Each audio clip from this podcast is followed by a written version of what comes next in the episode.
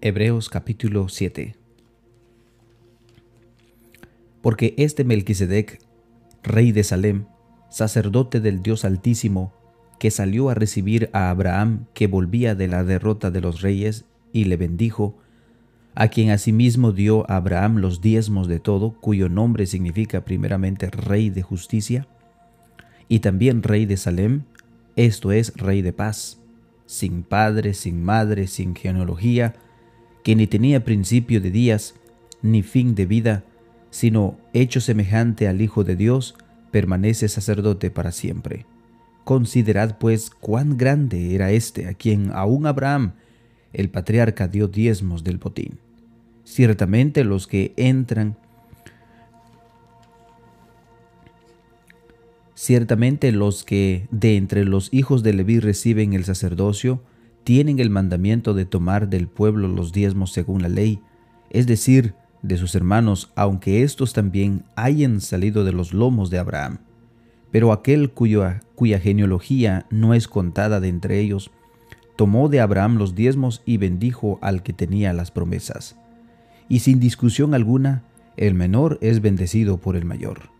Y aquí ciertamente reciben los diezmos hombres mortales, pero allí uno de quien se da testimonio de que vive. Y por cierto, y por decirlo así, en Abraham pagó el diezmo también Leví, que recibe los diezmos, porque aún estaba en los lomos de su padre cuando Melquisedec le salió al encuentro. Si pues la perfección fuere por el sacerdocio levítico, por bajo, porque bajo él recibió el pueblo la ley, ¿qué necesidad habría aún de que se levantase otro sacerdote según el orden de Melquisedec y que no fuese llamado según el orden de Aarón? Porque cambiando el sacerdocio, necesario es que haya también cambio de ley. Y aquel a quien se dice esto es de otra tribu de la cual nadie sirvió al altar. Porque manifiesto es que nuestro Señor vino de la tribu de Judá, de la cual habló Moisés tocante al sacerdocio porque manifiesto es que nuestro Señor vino de la tribu de Judá, de la cual nada habló Moisés tocante al sacerdocio. Y esto es aún más manifiesto, si a semejanza de Melquisedec se levanta un sacerdote distinto, no constituido conforme a la ley del mandamiento acerca de la descendencia, sino según el poder de, una vida indestructible. Pues se da testimonio de él, tú eres sacerdote para siempre según el orden de Melquisedec.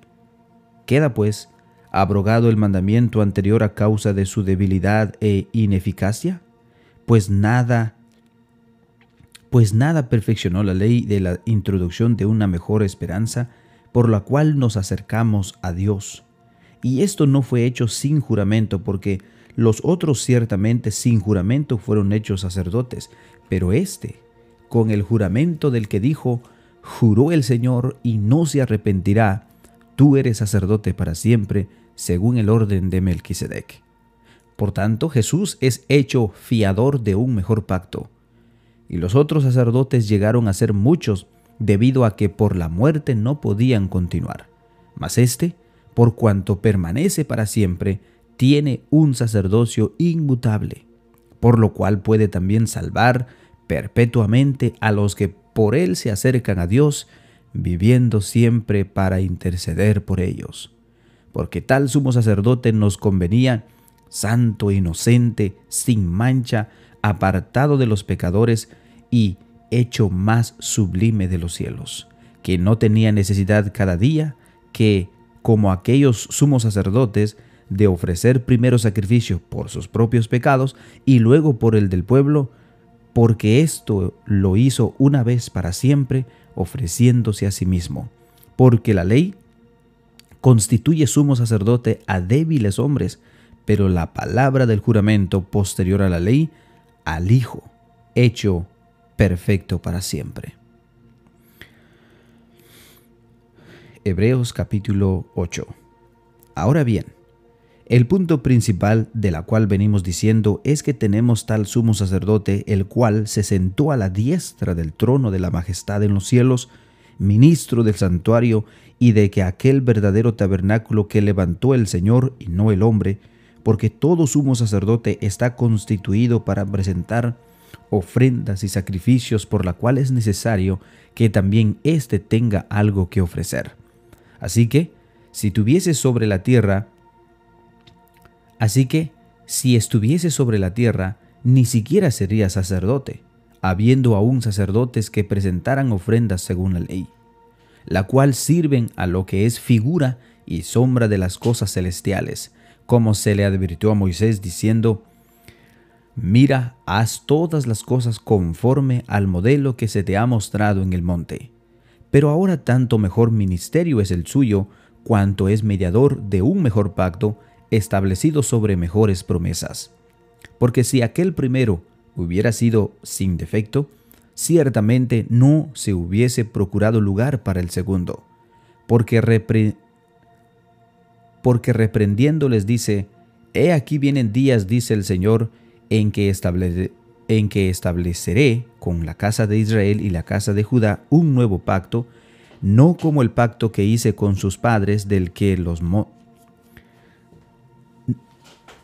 no como el pacto que hice con sus padres el día que los tomé de la mano para sacarlos de la tierra de Egipto, porque ellos no permanecieron en mi pacto, y yo me desatendí de ellos, dice el Señor.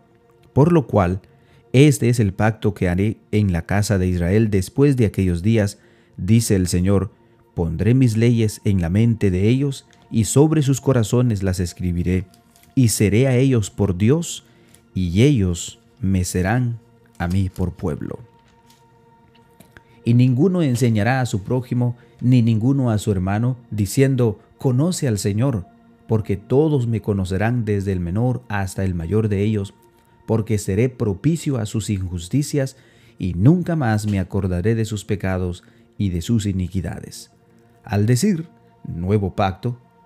ha dado por viejo el primero, y lo que se da por viejo y se envejece está próximo a desaparecer. Hebreos capítulo 9. Ahora bien, aún el primer pacto tenía ordenanzas de culto y aún santuario terrenal, porque el tabernáculo estaba dispuesto así. En la primera parte, llamada el lugar santo, estaba el candelabro, la mesa y los panes de la proposición. Tras el segundo velo estaba la parte del santuario llamada el lugar santísimo, el cual tenía un incensario de oro y el arca del pacto cubierta de oro por todas partes, en las que estaba una urna de oro que contenía el maná, la vara de Aarón que reverdeció y las tablas del pacto, y sobre ella los querubines de gloria que cubrían el propiciatorio, de los cuales cosas no se puede ahora hablar en detalle. Y así dispuestas estas cosas, en la primera parte del tabernáculo entran los sacerdotes continuamente para cumplir los oficios del culto. Pero en la segunda parte solo el sumo sacerdote una vez al año, no con sangre, la cual ofrece por sí mismo, no sin sangre, la cual ofrece por sí mismo y por los pecados de la ignorancia del pueblo, dando el Espíritu Santo entendimiento con esto que aún no se había manifestado el camino del lugar santísimo, entre tanto que la primera parte del tabernáculo estuviese en pie, la cual es símbolo para el tiempo presente, según el cual se presentan ofrendas y sacrificios que no pueden hacer, hacer perfecto en cuanto a la conciencia al que practica este culto, ya que consiste solo de comidas y bebidas, de diversas absoluciones y ordenanzas acerca de la carne, impuestas hasta el tiempo de reformar las cosas. Pero estando ya presente Cristo, sumo sacerdote y los bienes venideros, por el más amplio y más perfecto tabernáculo, no hecho de manos, es decir, no de esta creación, y no por sangre de machos cabríos ni de becerros, sino por su propia sangre, entró una vez para siempre en el lugar santísimo, habiendo obtenido eterna redención. Porque si la sangre de los otros, de los toros y de los machos cabríos, y las cenizas de la becerra, rociadas a los inmundos, santifica para la purificación de la carne, cuánto más la sangre de Cristo al cual, mediante el Espíritu Eterno, se ofreció a sí mismo sin mancha a Dios, limpiará vuestras conciencias de obras muertas para que sirváis al Dios vivo? Así que, por eso es mediador de un nuevo pacto, para que, interviniendo muerte para la remisión de las transgresiones que había bajo el primer pacto, los llamados reciban la promesa de la herencia eterna. Porque, porque donde hay testamento es necesario que intervenga muerte del testador, porque el testamento con la muerte se confirma, pues no es válido entre tanto que el testador vive. De donde ni aun el primer pacto fue instituido sin sangre, porque habiendo anunciado Moisés todos los mandamientos, la ley y todo el pueblo, a todo el pueblo, toda la sangre de los becerros y los machos cabríos, con agua, lana, escarlata y hisopo, roció el mismo libro y también a todo el pueblo, diciendo, Esta es la sangre del pacto que Dios ha mandado. Y además de esto, roció también con la sangre el tabernáculo y todos los vasos del ministerio. Y casi todo es purificado,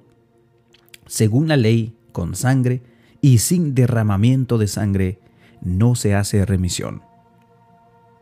Fue pues necesario que las figuras de las cosas celestiales fuesen purificadas así, pero las cosas celestiales mismas con mejores sacrificios que estos. Porque no entró Cristo en el santuario hecho de mano, figura del verdadero, sino en el cielo mismo para presentarse ahora por nosotros ante Dios, y no para ofrecerse muchas veces como, entre como entra el sumo sacerdote en el lugar santísimo cada año con sangre ajena. De otra manera, le hubiera sido necesario padecer muchas veces desde el principio del mundo, pero ahora, en la consumación de los siglos, se presentó una vez para siempre por el sacrificio de sí mismo para quitar de en medio el pecado. Y de la manera que está establecido para los hombres, que mueran una sola vez y después de esto el juicio, Así también Cristo fue ofrecido una sola vez para llevar los pecados de muchos y aparecerá por segunda vez, sin relación con el pecado, para salvar a los que le esperan. Hebreos capítulo 10 Porque la ley, teniendo la sombra de los bienes venideros, no la imagen misma de las cosas, nunca puede, por los mismos sacrificios que se ofrecen continuamente cada año, hacer perfectos a los que se acercan de otra manera, cesaría de ofrecerse, pues los que tributan este culto, limpios una vez, no tendrían ya más conciencia de pecado. Pero en estos sacrificios cada año se hace memoria de los pecados, porque la sangre de los toros y de los machos cabríos no pueden quitar los pecados, por lo cual, entrando en el mundo, dice, Sacrificio y ofrenda no quisiste, mas me preparaste cuerpo. Holocaustos y expiaciones por el pecado no te agradaron, entonces dije, He aquí que vengo, oh Dios, para hacer tu voluntad, como en el rollo del libro está escrito de mí. Diciendo primero, Sacrificio y ofrenda y holocaustos y expiaciones por el pecado no quisiste,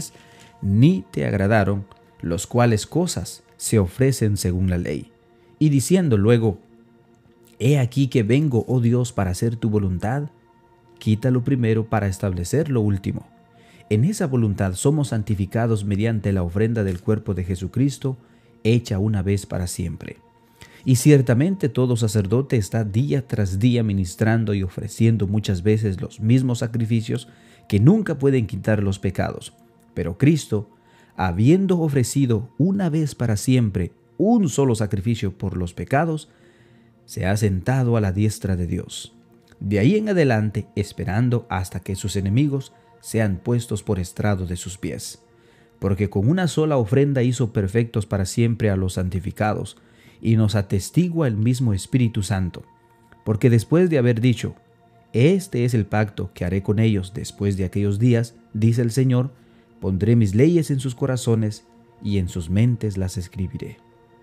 Y añade, y nunca más me acordaré de sus pecados y transgresiones. Pues donde hay remisión de, esto, pues donde hay remisión de esto no hay más ofrenda por el pecado. Así que, hermanos, teniendo libertad para entrar en el lugar santísimo por la sangre de Jesucristo, por el mismo camino nuevo y vivo que Él nos abrió a través del velo, esto es de su carne, y teniendo un gran sacerdote sobre la casa de Dios, acerquémonos con corazón sincero, en plena certidumbre de fe, purificando los corazones de mala conciencia y lavados los cuerpos con agua pura. Mantengamos firme sin fluctuar la profesión de nuestra esperanza, porque fiel es el que lo prometió. Y consideremos unos a otros para estimularnos al amor y a las buenas obras, no dejando de congregarnos como algunos tienen por costumbre, sino exhortándonos y tanto más cuando veis que aquel día se acerca. Porque si pecáramos voluntariamente después de haber recibido el conocimiento de la verdad, ya no queda más sacrificio por los pecados, sino una horrenda expectación de juicio y de hervor de fuego que ha de devorar a los adversarios. El que viola la ley de Moisés por el testimonio de dos o tres testigos muere irremisiblemente, ¿cuánto mayor castigo pensáis que merece el que pisoteare al Hijo de Dios y tuviere por inmunda la sangre del pacto en la cual fue santificado e hiciese e hiciere afrenta al Espíritu de gracia? Pues conocemos al que dijo, Mía es la venganza, yo daré el pago, dice el Señor, y otra vez el Señor juzgará a su pueblo. Horrenda cosa es caer en manos del Dios vivo. Pero traed a la memoria los días pasados en los cuales, después de haber sido iluminados, estuvisteis Sostuvistes gran combate de padecimientos, por una parte ciertamente con vituperios y tribulaciones fuistes hechos espectáculo, y por otra llegastes a ser compañeros de los que estaban en una situación semejante, porque de los presos también os compadecistes, y el, y el despojo de vuestros bienes sufristes con gozo, sabiendo que tenéis en vuestros, en vosotros una mejor y perdurable herencia en los cielos. No perdáis pues vuestra confianza que tiene grande galardón, porque os es necesaria la paciencia para que, habiendo hecho la voluntad de Dios, obtengáis la promesa. Porque aún un poquito, y el que ha de venir vendrá y no tardará. Mas el justo por mas el justo vivirá por fe, y si retrocediere, no agradará a mi alma. Pero nosotros no somos de los que retrocedemos para perdición, sino de los que tienen fe para perseverancia, para preservación del alma.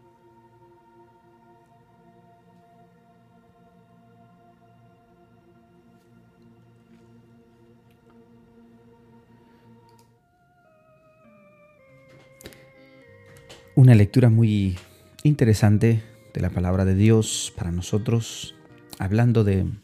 Jesucristo, de su ministerio. Espero que sea de bendición para nosotros, hermanos. Por supuesto, cuando uno lee solamente, pues no, uno no va a lograr entender muchas cosas. Es necesario, eh, para lograr entender bien todo lo que está hablando eh, el escritor de Hebreos, es importante que nosotros ah, leamos también eh, Levítico, Éxodos, Levíticos, Números, Deuteronomio, porque en esos libros justamente están eh, las leyes que se establecen, las leyes que Dios dio para establecer el primer pacto. Y ahí encontramos todas las leyes, los sacrificios, las ofrendas, eh, la labor del sacerdote cuando entra en el templo y todo eso. Entonces una vez que nosotros leamos y entendamos eh, las leyes de los sacrificios de, para justificación o para perdón de pecados, entonces cuando leamos eh, estos capítulos de Hebreos va a ser, entenderlo va a ser algo un, un, poco más fácil, aunque siempre pidiendo la sabiduría a Dios porque es Él quien da sabiduría a todo aquel que pide. El día de mañana estaremos finalizando el libro de Hebreos con el capítulo 11 al capítulo 13. Que tengan un bendecido sábado, que Dios los bendiga. Paz a vosotros.